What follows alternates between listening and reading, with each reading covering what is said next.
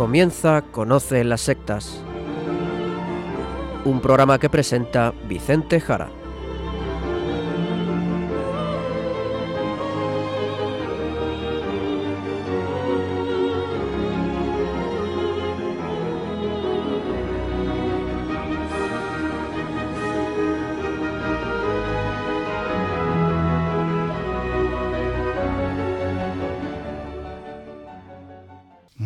Buenas tardes, queridos amigos de Radio María.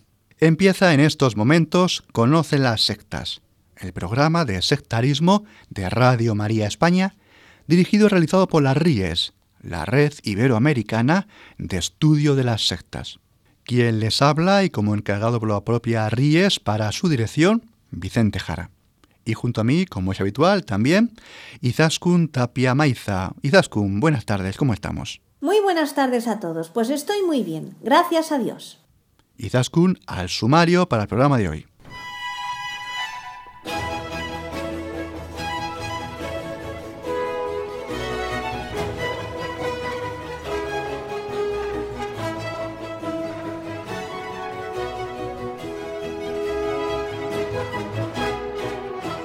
En el programa de hoy hablaremos de ascesis, de meditación, intentando aclarar algunas cosas, sobre todo en referencia a la ascesis de la nueva era, orientales, budistas, zen,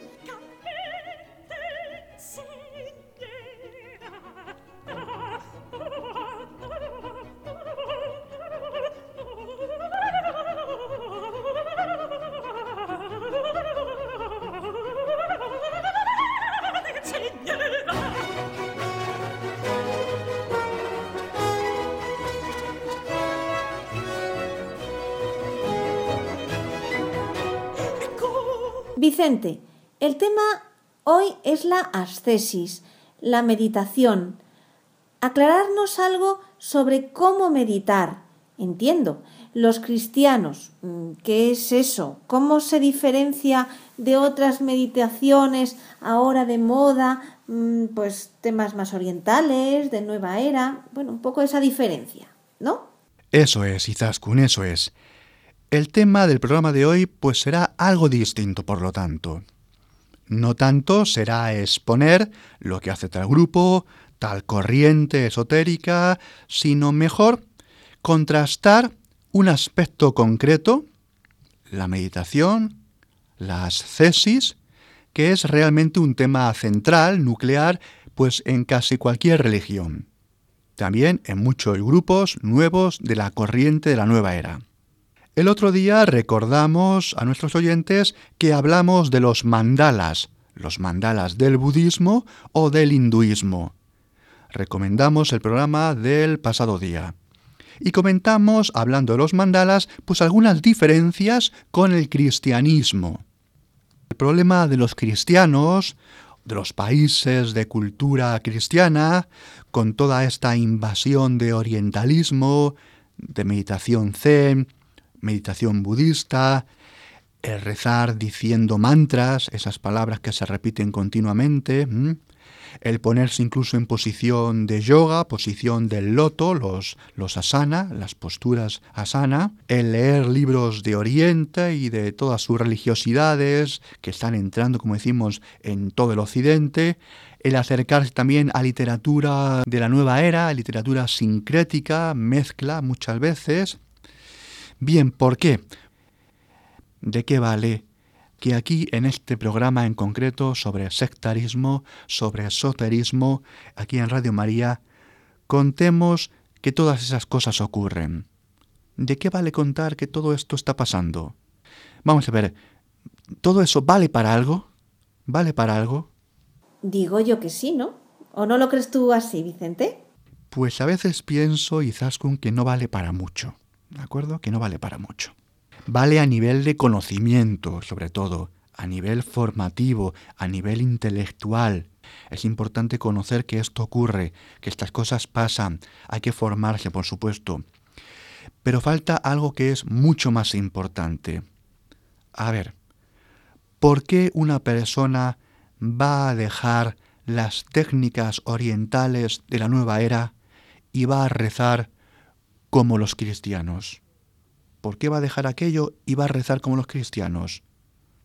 O incluso una persona formada en la cultura cristiana, ¿por qué va a volver al cristianismo? ¿Por qué va a recuperar aquello que dejó quizás en su infancia? O bien, ¿cómo es posible que una persona formada incluso en centros religiosos cristianos, parroquiales, colegios, pueda caer fácilmente en la corriente de la New Age, de la nueva era? ¿Cómo es posible que llegue a practicar con posturas de yoga, con meditación budista zen, por ejemplo? Sí, totalmente de acuerdo. Ese es el problema algo falla y muy a menudo falla. Por tanto, en este clima de impregnación de nueva era, ¿qué es lo que está fallando? ¿Qué es lo que dentro del cristianismo está fallando de raíz? Personalmente creo que lo que falla es la oración. La oración. Lo más fundamental es lo que está fallando. Y cuando digo oración, cuidado, cuando digo oración, estoy refiriéndome a diálogo con Jesucristo. Creo que quien no ha dialogado con Jesucristo está expuesto a buscar satisfacción en otros lugares, porque realmente solamente va a haber en el cristianismo pues otras cosas. Es decir, quien no dialoga con Jesucristo, ¿qué va a haber en el cristianismo? Pues normas, leyes, misas aburridas, sermones, palabras bonitas pero vacías, huecas, cristianos que decimos una cosa pero luego nos comportamos de otra forma, un Dios quizás que puede castigarte, un infierno, hipocresía, derroches, los pecados tan numerosos de tantos cristianos, por supuesto los míos, los tuyos y los de todos los cristianos, es decir, aquel que de la Iglesia aquel que los cristianos no ha visto al importante, al único que importa, que es Cristo, pues solamente va a ver los pecados de los cristianos. Y yo, yo también, si solamente viera eso, de ahí me largo, me voy. Si no veo otra cosa, ¿por qué me voy a quedar? Yo, que también veo esos pecados, y principalmente los veo en mí, yo me quedo porque yo, Vicente Jara, he visto al resucitado, he visto a Dios, he visto al Cordero sin mancha. Por eso, y aunque yo sea un despojo y sea un maldito tantas veces, me quedo con el resto de cristianos tan pecadores como yo, que le hemos visto a Jesucristo, que le hemos reconocido y hemos dicho, tú eres Dios, tú eres Dios. ¿Y a dónde me voy a marchar si me alejo de ti? Pero ¿a dónde me voy a marchar, Jesucristo? a pesar de tantos pecados míos y de mis hermanos cristianos. Por lo tanto, Izaskun, yo creo que sí es comprensible que mucha gente abandone el cristianismo, incluso que conoció culturalmente, pues incluso en sus países, pero que en el fondo no lo conoció. Un cristianismo sin conocer a Jesucristo, señores, no merece la pena. Para ver catedrales, pues mira, pues en verano un paseo, cuatro fotos o algún acto social, alguna boda, alguna comunión, quizás alguna vela encendida, pues cuando tengo algún problema grave, una petición muy acuciante y poco más. Cristianismo de poco más. Una religión vacía. Y eso es mucha gente. Y eso es mucha gente. Pues sí, Vicente. ¿Cómo se sale de ahí entonces? Bien, pues lo primero, Izaskun, yo pienso que es saber qué está pasando, saber qué está pasando. Y lo que está pasando es una gran crisis de oración. Una gran crisis en la falta de la oración. Y cuidado y repito, oración es hablar con Dios. Oración es hablar con Dios. Y mucho más que eso. Incluso mucho más que eso. Voy a hacer ahora una pregunta. Voy a hacer una pregunta verdaderamente seria. Ahora mismo a todos ustedes que nos están escuchando, queridos oyentes. Una pregunta muy difícil, ¿eh? Una pregunta bastante difícil. No en el sentido de una dificultad técnica o científica, sino difícil en el sentido experiencial. Tan difícil que muchos de ustedes pienso yo que no van a entenderla. ¿De acuerdo? Bien, ahí va la pregunta. Quizás que una atenta. ¿En alguna ocasión, en algún momento de tu vida, en tu oración, cuando has rezado, en algún momento al menos de tu vida, cuando has rezado, has oído en el fondo de tu alma, en tu interior más interior, has sentido que no eras tú quien rezaba, sino que alguien, alguien con mayúsculas, el que estaba rezando en lugar de ti? Querido oyente, ¿has entendido la pregunta? ¿En alguna ocasión en tu vida, al rezar, en el fondo interior de tu alma, de tu espíritu, de tu esencia, de tu ser, has sentido que no eras tú quien rezaba, sino que era alguien, un alguien con mayúsculas, Dios, que era el que estaba rezando en lugar de ti? Esa es la pregunta. Esa es la pregunta. Y vaya pregunta. Bien, pues voy a recordarles algo de San Pablo, porque San Pablo dice en la carta a los romanos que como no sabemos lo que pedir, dice San Pablo, muchas veces como no sabemos lo que pedir, el mismo Espíritu Santo viene en nuestra debilidad y con gemidos y súplicas ruega por nosotros. Sí, sí, dice eso, ¿verdad? Bien. O el propio San Agustín, que decía lo siguiente, no soy yo quien reza, sino que es Cristo quien reza en mí. Atención, queridos oyentes. Esto no son palabras bonitas o llamativas. Esto es una experiencia de San Pablo, esto es una experiencia de San Agustín y de otros muchos santos y de otros muchos cristianos. De cualquier cristiano debería serlo.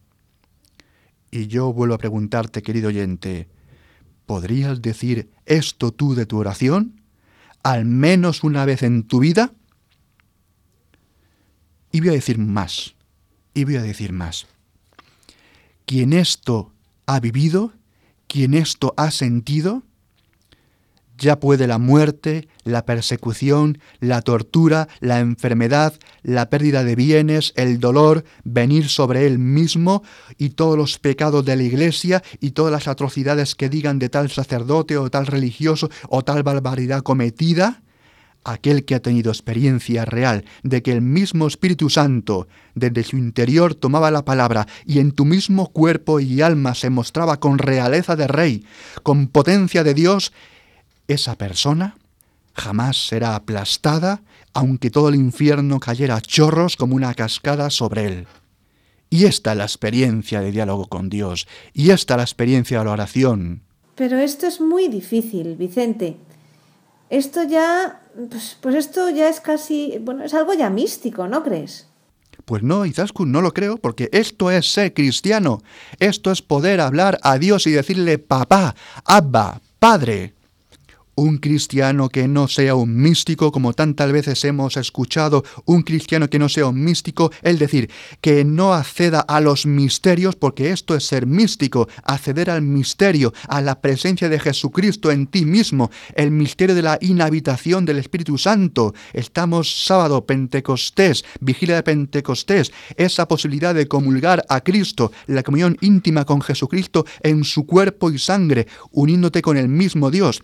Estos son los misterios, esto es ser un místico. La raíz griega de místico es entrar en algo que no está a la vista, es iniciarse. Si no entendemos la pastoral del de aquí, es que nada vale de lo que hagamos. Nada vale de lo que hagamos. Y no podremos volver a recuperar a toda la gente que está haciendo meditaciones, yoga, nueva era y diciendo palabras om o cualquier otros mantras por ahí. ¿Entendemos lo que estamos hablando hoy?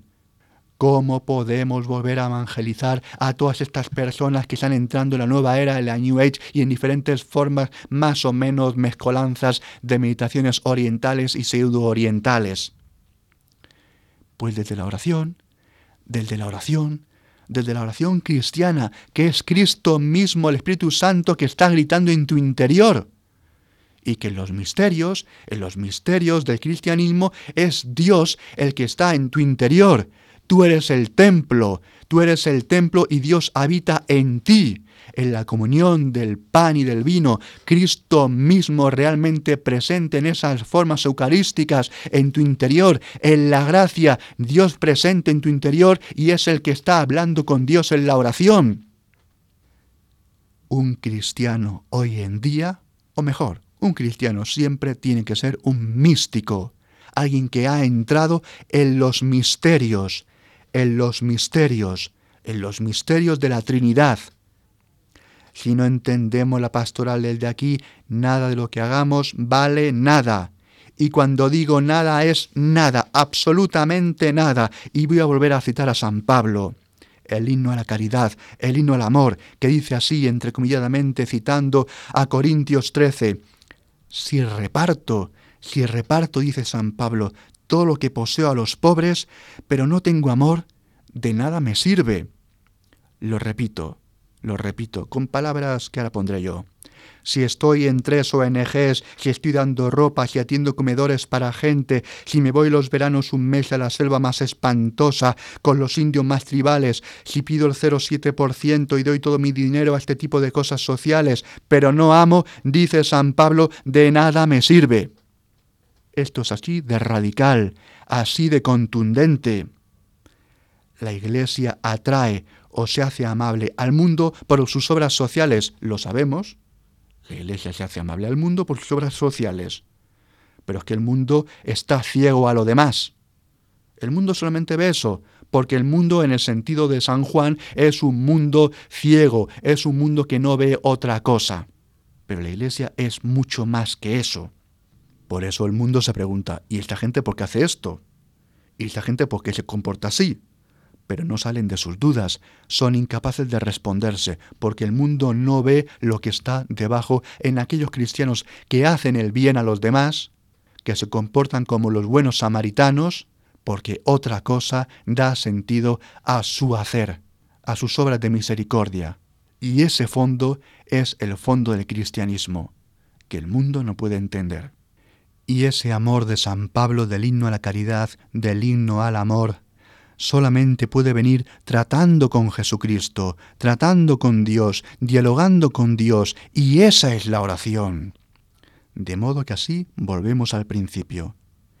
Y desde ese diálogo surge el amor, el amor a Dios. Y como Dios se encarna en Jesucristo, y Jesucristo es verdadero Dios y verdadero hombre, solamente entendiendo la encarnación que es Dios verdadero y hombre verdadero, de esa forma, amando a Dios, amamos al hombre y amamos a la creación entera. Solamente entendiendo el misterio, y volvemos a citar el misterio, la mística de lo que significa Jesucristo, la encarnación, se puede entender efectivamente el significado rotundo y pleno del himno a la caridad. Haces todo eso porque amas a Dios, porque amas al hombre y amando al hombre amas a Jesucristo y amando a Jesucristo al mismo tiempo amas al hombre. La gente de cultura cristiana que esto no ha sentido fácilmente será presa de meditaciones de la nueva era, de meditaciones laig, de meditaciones de encuentro de uno mismo, meditaciones de gustito personal, meditaciones de conocer a un gurú, de irse a un viaje a la India, de rezar con unos cantos bonitos, de condiciones posmodernas de estar a gustito en un salón con unos inciensos y una música relajantes. Esas meditaciones no valen para nada. Meditar en cristiano es meditar de otra forma y luego lo veremos. Por lo tanto, la pregunta, querido oyente, ¿hemos experimentado esto? ¿Sabemos de qué estamos hablando o esto nos suena chino? Vale, pues ahora lo explicaremos y Zaskum vamos a pensarlo un poquito, vamos a pensarlo un rato y además vamos a pensarlo diciendo lo siguiente. A ver, una persona que haya vivido esto será como aquel que encontró una perla preciosa en un campo vendió todo lo que tenía, lo dejó todo y compró aquel campo que poseía la perla preciosa. Es decir, esto que acabo de explicar con mucha rapidez y no otra cosa, será lo que evangelice y lleve a Jesucristo al mundo entero, de un confín al otro, de una religión a otra, de un creyente en el budismo a un creyente en el hinduismo, a un creyente en la nueva era, al ateo, al alejado, al musulmán, al judío, al sintoísta, al animista. Esto que he explicado es la buena nueva. Es la buena nueva. Y por ella uno en el bautismo pide formar parte del grupo de los cristianos. Pues pensamos en esto mientras escuchamos algo de música y Zaskun que nos va a ayudar a entender mejor lo que vamos a decir seguidamente. Bueno, queridos oyentes, pues vamos a escuchar ahora un poquito de música. Y en este programa hemos querido traer temas de actualidad, sí, de los que suenan actualmente en las cadenas habituales de música, pero están traídas con especial intención. Son músicas que queremos que nos ayuden a reflexionar sobre todo lo que hemos tratado en, los minutos anteriores, sobre lo que hemos venido escuchando. Y son melodías alegres, pero también son serenas, son bonitas, son tranquilas y evocadoras. Así vamos a comenzar con Matt Simmons, un cantante americano y su preciosísimo tema Catch and Release.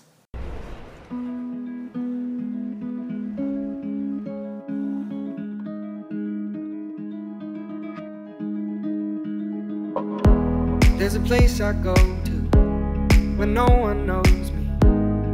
It's not lonely, it's a necessary thing. It's a place I made up. Find out what I made of. The nights I've stayed up, counting stars and fighting sleep. Let it wash over me. I'm ready to lose my feet. Take me off to the place where one reviews life's mystery. Steady on down the line lose every sense of time.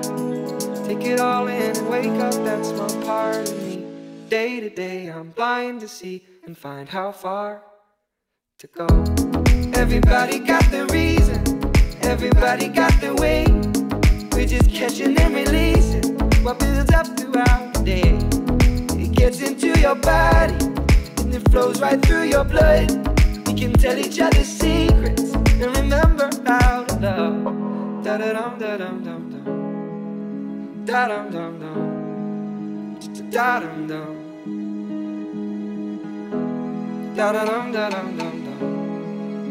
Da dum dum dum. Da dum dum.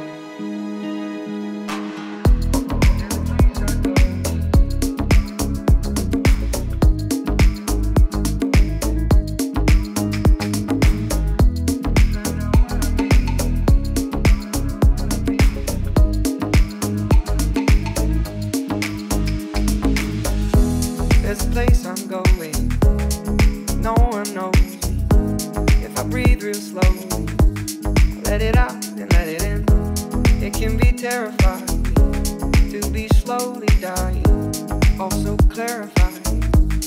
We end where we begin, so let it wash over me. I'm ready to lose my feet.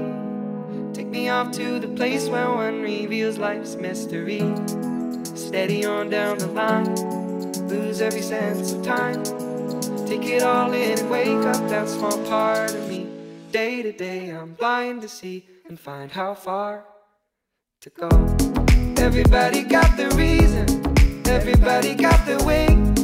We're just catching and releasing what builds up throughout the day. And it gets into your body, flows right through your blood We can tell each other secrets and remember our love. Da da dum da dum dum dum. Da dum dum dum. Da dum dum. Da da dum da dum dum.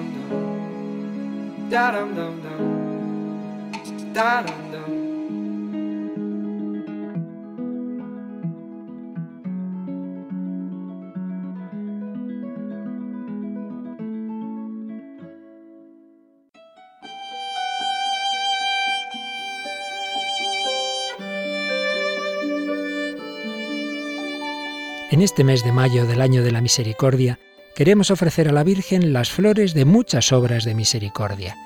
Y una forma de hacerlo es ayudar a Radio María, pues a través de ella se enseña al que no sabe, se anima a enfermos y encarcelados, se consuela al triste, rezamos por los vivos y los difuntos, se promueven las obras de misericordia corporales.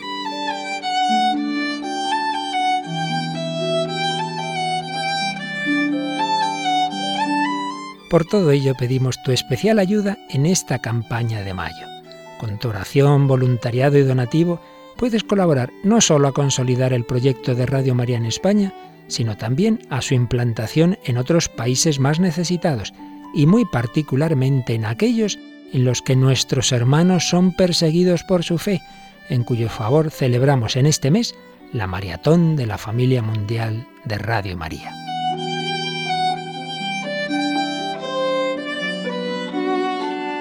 Puedes informarte de cómo colaborar llamando al 902-500-518 o entrando en nuestra página web www.radiomaria.es. Con Radio María ayudas a la Virgen a ejercitar la misericordia en el mundo entero.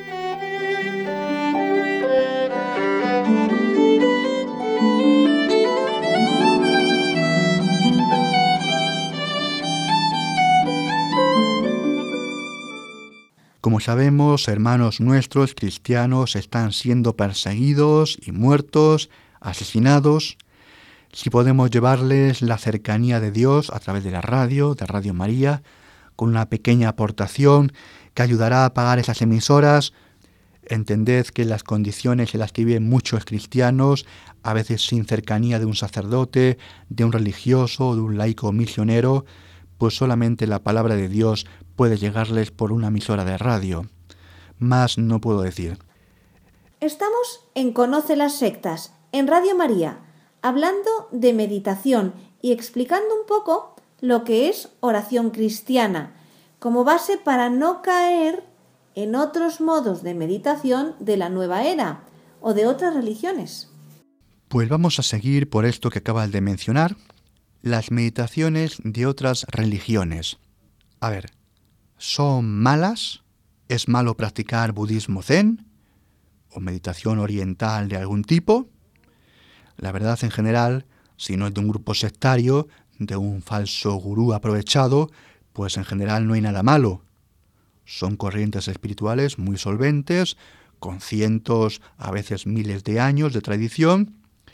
Pero bueno, lo que hay que decir es lo siguiente. Lo que hay que decir muy claramente es lo siguiente. Jesucristo, Jesucristo también es para estas personas. Jesucristo es para todo el mundo, también es para estos miembros de otras religiones, para estos meditadores de otras religiones o de otras corrientes. Y me voy a explicar. Vamos a ver. A veces pensamos, equivocadamente, a veces pensamos que el cristianismo es otra religión más, a la par que el hinduismo, pongamos por caso, el islam, el judaísmo, cualquier otra. Jesucristo es el Dios que busca a toda persona, incluso a toda persona que ya tiene otra religión, o mejor, a cualquier otra persona que ya tiene una religión. Sin Jesucristo, sin Jesucristo, ninguna persona creyente o no creyente podría alcanzar aquello a lo que aspira, aquello que anhela. A veces habrán escuchado ustedes esa metáfora para hablar de Dios y de las diferentes religiones que habla de una rueda. Y dice lo siguiente, las religiones pues son pues con una rueda, los radios de la rueda que van hacia el centro, de tal forma que Dios estaría en el centro de la rueda y cada religión accede al centro por un radio, de tal forma que hay muchas religiones diferentes, como diferentes pueden ser los radios de una rueda, por ejemplo, de una bicicleta, una rueda de bicicleta, radios distintos y todas llegan al final pues al mismo lugar, a Dios que está en el centro. Esto se suele escuchar, es una metáfora muy conocida. Bien, pues esta metáfora es falsa. Es falsa.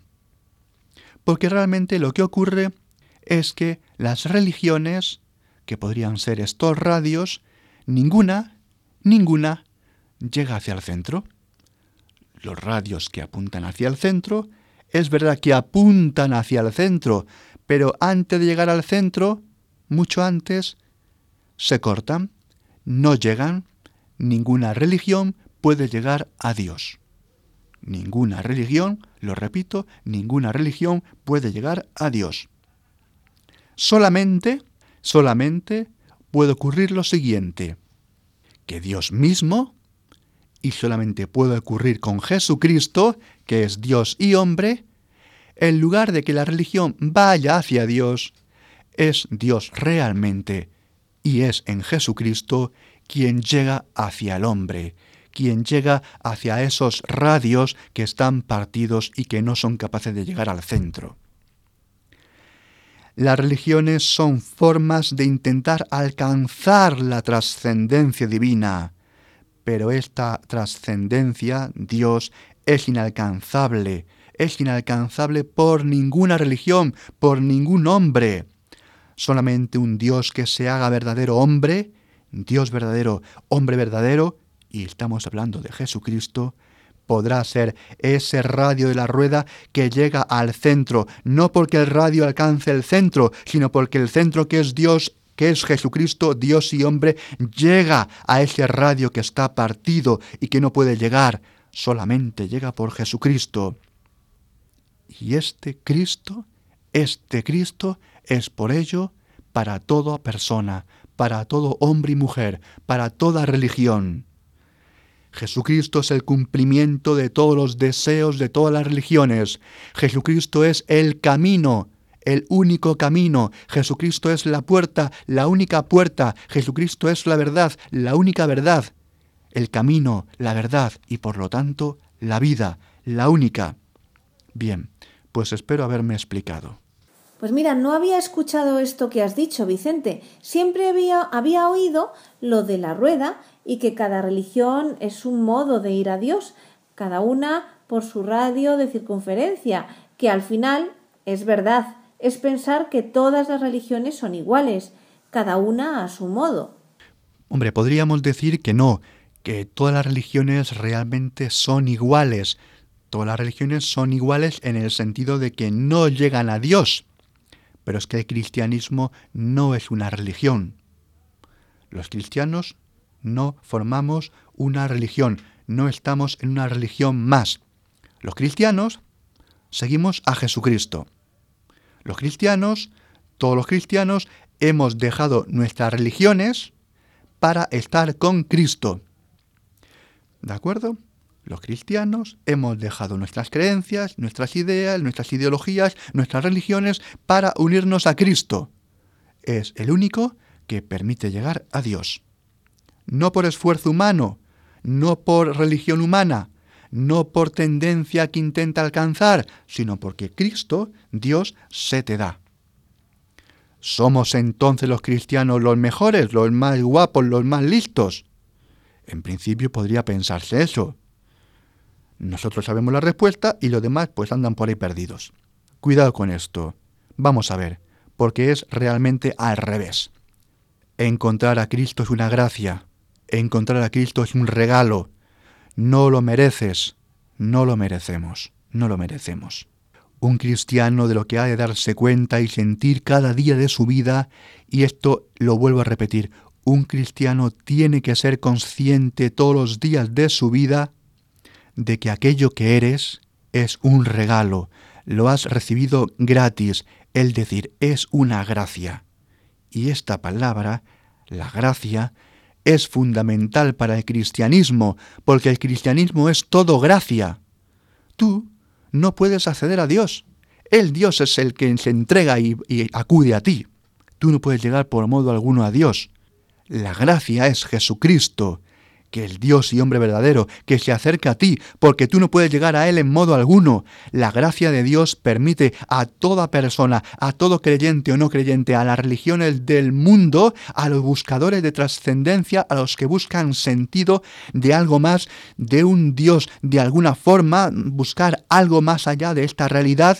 La gracia es lo que hace que llegues a lo que anhelas y deseas y colma todo lo que buscas, y no por tus medios, sino que es un regalo, es un regalo. El cristiano es aquel que sabe que no tiene superioridad ninguna porque lo que tiene le ha sido dado. Y no lo merece, y no lo merecemos. Y cuidado, que en todo el programa de hoy estoy usando una forma de hablar desde el núcleo del cristianismo, desde el hondón de la fe, porque si no no vamos a entender nada. Y de ahí que todo lo que hace un cristiano es desde el amor de Cristo, no como una moral, no como un deber, no como una obligación, sino como un unirse a Cristo. Y aquí viene algo que a veces no comprendemos bien. Y vamos ahora a lo siguiente, que es hablar de las cesis. La ascesis cristiana y no cristiana, ¿no?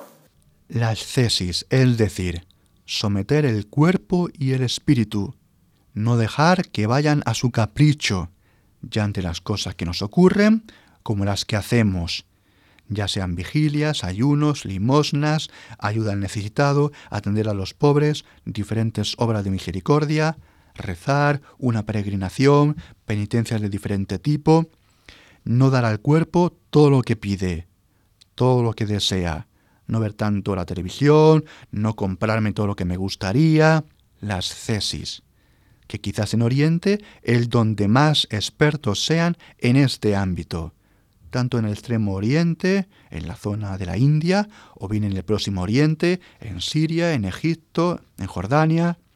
Vamos a ver, a ver si explicamos esto. ¿Para qué hacer esto? ¿Para qué hacer ascesis? ¿Es necesario hacer esto? Es necesario, hace falta. No tenemos mucho tiempo para explicarlo, pero las religiones lo hacen para llegar a Dios. Es un intento de llegar a Dios. Y como antes hemos dicho, es un intento imposible. Antes lo hemos explicado.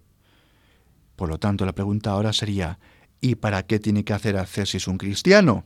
Esa es la pregunta. Ahora, ¿no es necesario entonces? Vamos a ver, el mundo en el que vivimos, el mundo en el que vivimos, en el que estamos, en Occidente, es un mundo que huye de las cesis. Por lo tanto, señores, atención, oyentes, el mundo que huye de las cesis jamás podrá encontrar a Dios. El mundo que huye de las cesis jamás podrá encontrar a Dios. Dios se aleja de todos aquellos que quieren parecer como virtuosos, modélicos, capaces. Dios vino en un pesebre. Dios llegó en un establo. Dios quiere que sometas tu cuerpo y tu espíritu.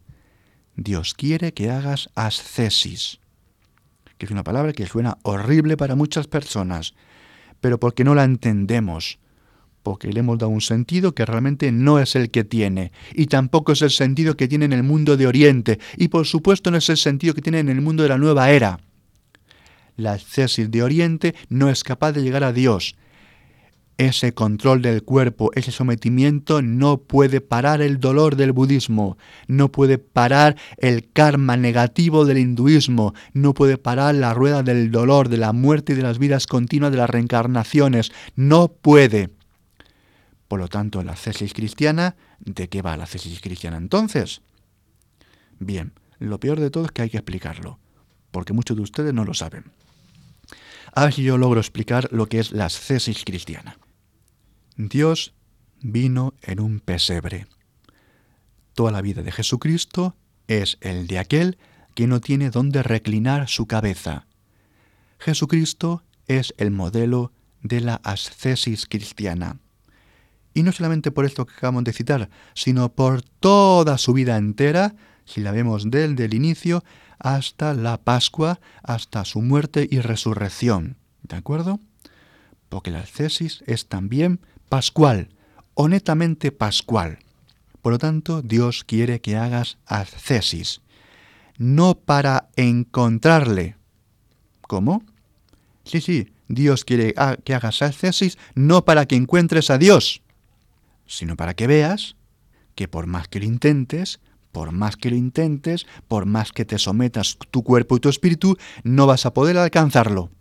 Entonces va alguno y piensa equivocadamente, ah, claro, la gracia, que Dios se te da gratis.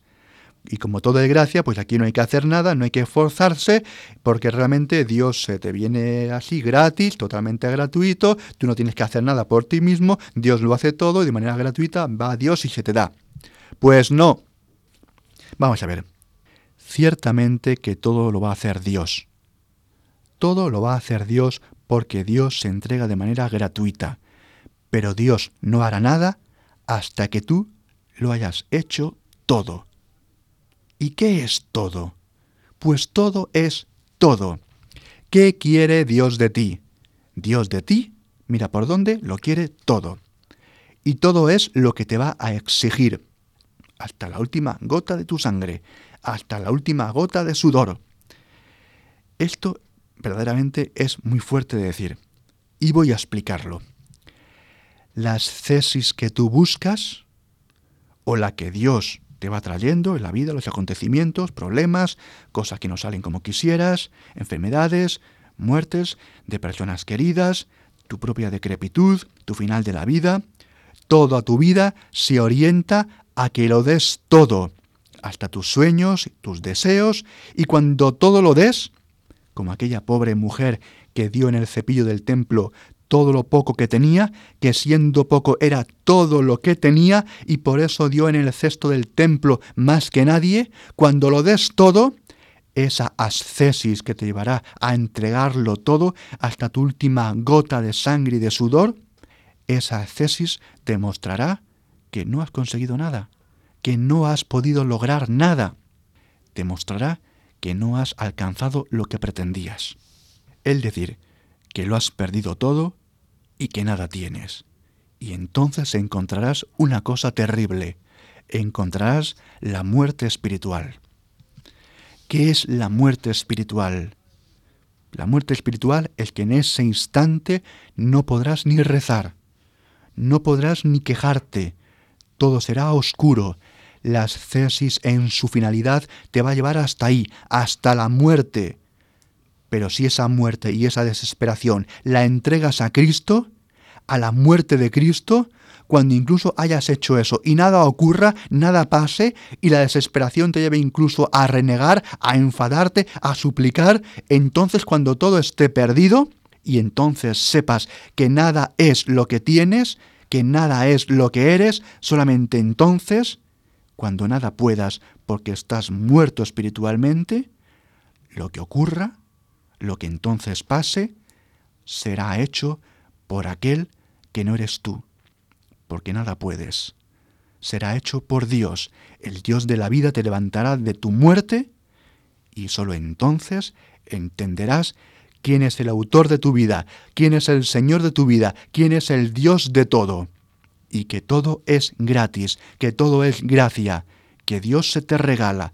Pero esto, amigo, esto, querido oyente, solamente ocurrirá cuando lo des todo, cuando lo hagas todo, cuando lo intentes todo, cuando pongas todo tu esfuerzo hasta el límite de las cesis.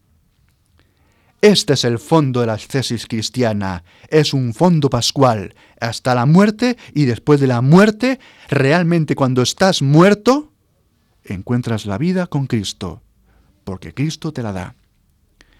Y como vemos, una ascesis muy distinta de lo que encontramos en cualquier religión, y mucho menos se parece a la que vende la nueva era, que es un endiosamiento sibarita, egocéntrico, de donde uno se da agustirrinina a sí mismo, con inciensos, con velitas, con colorines, con musiquitas eh, y, y bebiendo té y en lugares modélicos, en unas campiñas o en una cumbre de una montaña.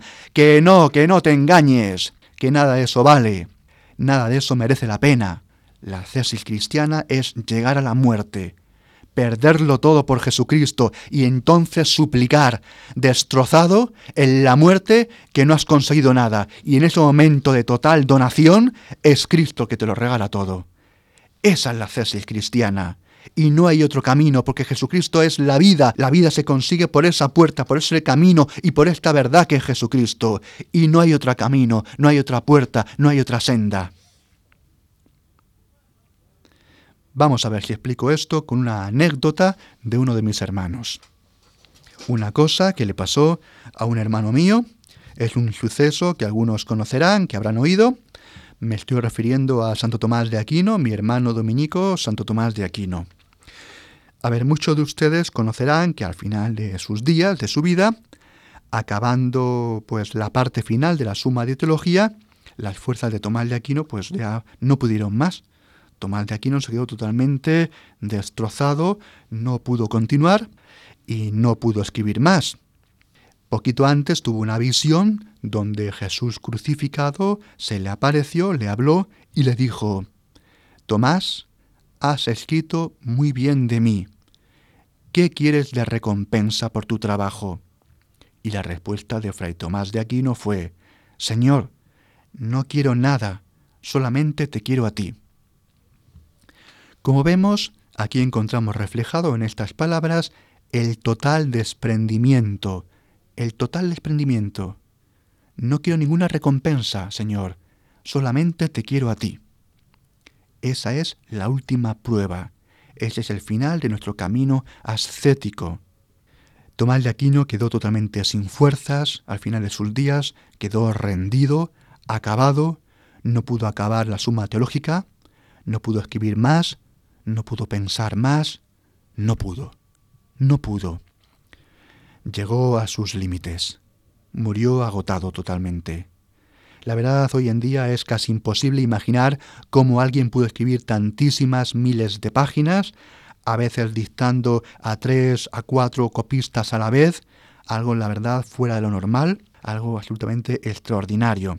Bien, pues imaginaros al final de su vida, agotado y diciéndole a su hermano mm, Fray Reginaldo, su confesor, y hermano Dominico, que, que no podía seguir.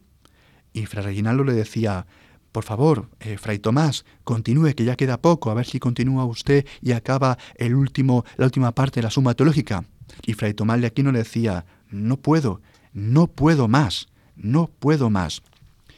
Pues imaginaros, queridos oyentes, en esos últimos días, días de frustración de Tomás de Aquino, días de agotamiento, días de querer acabar y no poder, días de derrumbe, nos podemos imaginar, Santo Tomás de Aquino tiene la visión de Cristo que le habla, que le pide una recompensa, que le dice que ha escrito bien de él, que qué quiere. Jesucristo también en otra visión más tarde le mostró entonces todos los misterios de todos los temas divinos sobre los que Tomás de Aquino escribió y estudió. Y entonces Fray Tomás dijo, Señor, todo lo que he escrito me parece paja no merece la pena todo lo que he escrito frente a lo que me has mostrado. Lo que aquí tenemos es el punto final de una vida mística, de una vida de oración, de una vida de ascesis cristiana de Santo Tomás de Aquino.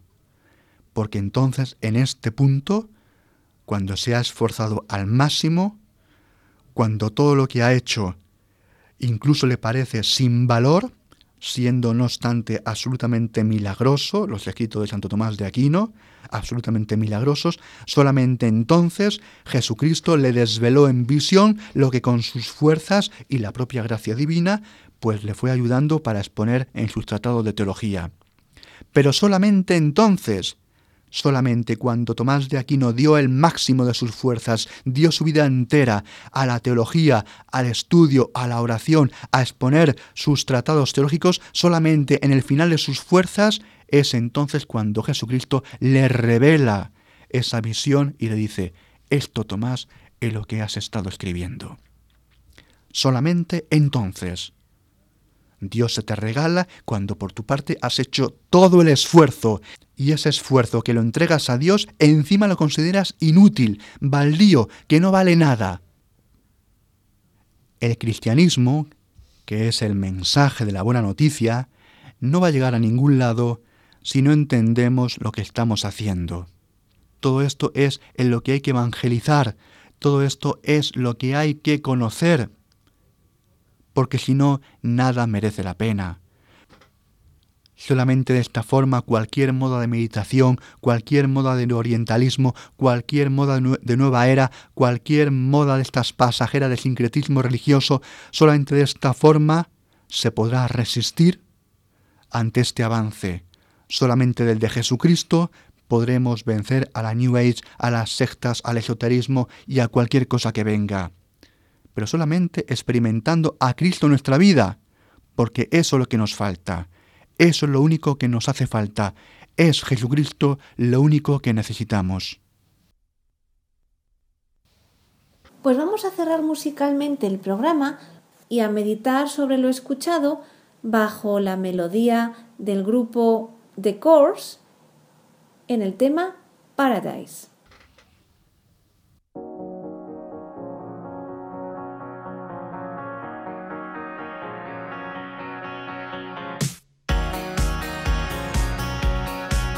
Y ya en el final, como siempre, les recuerdo nuestro correo electrónico y las tres páginas web. El correo electrónico es conoce las sectas La web de la RIES, la Red Iberoamericana de Estudio de las Sectas, es www.ries-medio-sectas.tk, donde podrán suscribirse al boletín semanal de manera gratuita. La dirección del blog de las Ries es www.info-ries.blogspot.com. También pueden leernos dentro del portal de noticias religiosas de Infocatólica, cuya web es www.infocatólica.com. Si alguno de ustedes, queridos radioyentes, desea alguno de los programas de Conoce las Sectas, para ustedes mismos, para un familiar, para un amigo, como un regalo, ante alguna necesidad por alguno de los temas aquí tratados o por la razón que sea, pueden llamarnos al teléfono 902 500 518. Lo repito, 902 500 518. Muchas gracias, buenas tardes de parte de todo el equipo, que está compuesto por Vicente Jara, Luis Santamaría y quien les habla, Izaskun Tapia Maiza. Hasta dentro de dos semanas, si Dios quiere.